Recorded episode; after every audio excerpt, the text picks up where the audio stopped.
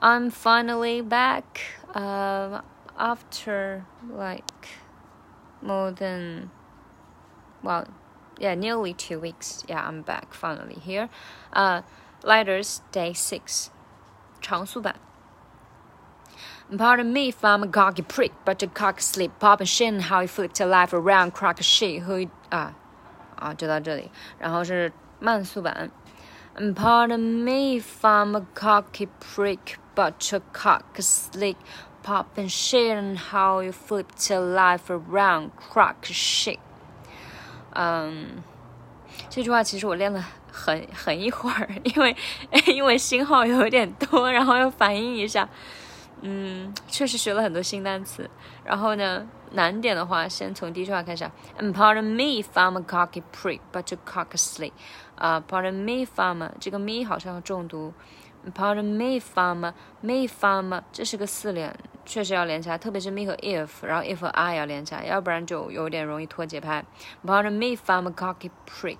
啊，cocky prick, but you cock slip, but you cock slip. 啊，这个 cock slip 也是要稍微连一下，嗯，cock slip。Pop and shit, how you flipped your life around, crack shit。这个 flip，呃，flipped flipped 要连一下，就是 flipped your 哈，但它就是口语化连读，就弱化成了呀哈，flipped your life around, crack shit，crack shit 也是一个三连，crack shit 这个本来是 crack of shit，所以就变成 crack crack shit，crack shit。 of 直接弱化成 schwa，呃，连 f 都没有了。好，嗯，yes，呃、uh,，lately I've been really busy with you know the uh, the, the very first uh, lesson of the very first course for the freshmen in the university and uh, also I've been busy with uh, arranging and adjust myself to the new rented not house apartment yeah just apartment.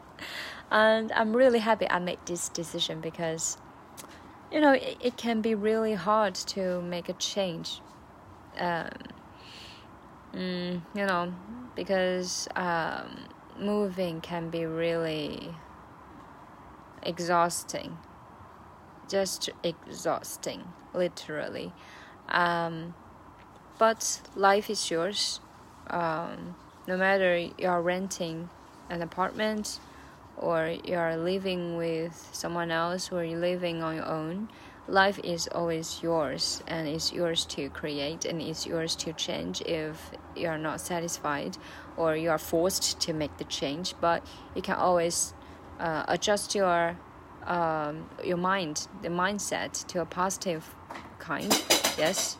Okay. Uh, see you later.